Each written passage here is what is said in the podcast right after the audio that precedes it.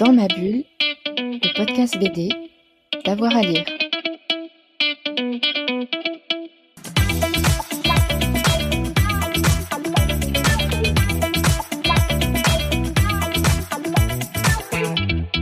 Bonjour à tous et à toutes, bienvenue dans ce nouvel épisode de Dans ma bulle, votre podcast 100% BD avec avoir à lire. On a un nouveau partenariat qui nous réjouit avec la librairie Mommy à Chambéry, spécialiste dans les bandes dessinées, un antre pour tous les BD fils, qu'ils soient classiques ou plutôt euh, manga. Et on a les coups de cœur de l'équipe et je retrouve euh, Émilie. Bonjour Émilie.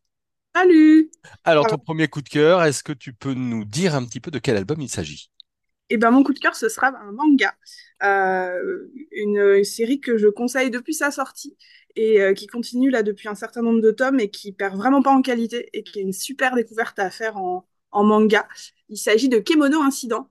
Euh, Kemono Incident, c'est ce qu'on peut appeler un manga shonen, c'est-à-dire un manga un peu comme euh, les One Piece, Naruto et les grandes séries euh, comme ça d'action-aventure.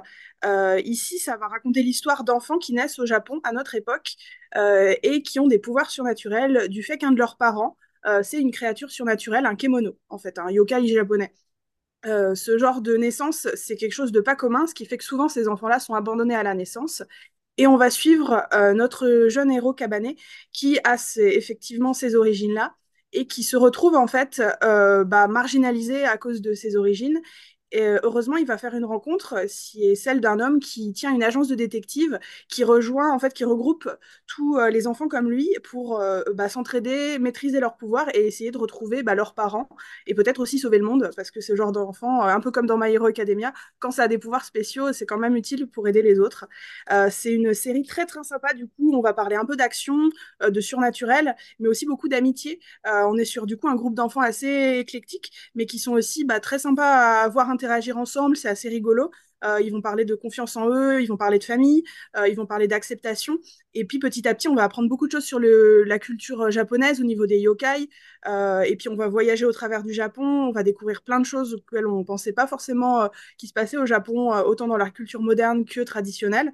Et puis euh, voilà, c'est vraiment une, une super série que je trouve qui peut être découverte à partir de 8 ans jusqu'à euh, vraiment euh, n'importe quel âge, parce que c'est vraiment une, une très bonne qualité d'écriture. Combien de tomes à cette euh, série? Là, il y en a un, qui, nouveau qui vient de sortir. Euh, on est à 15 tomes à peu près. À une quinzaine euh, de tomes. Et c'est chez quel euh, éditeur? C'est chez Kurokawa. Eh ben, en tout cas, tu nous as donné envie de, de lire donc euh, cet album. Merci beaucoup, euh, Émilie. Merci à vous qui nous avez écoutés. On va se retrouver très vite avec Momie Chambéry pour des nouveaux coups de cœur. Bonne journée à tous et à toutes. Dans ma bulle, le podcast BD, d'avoir à lire.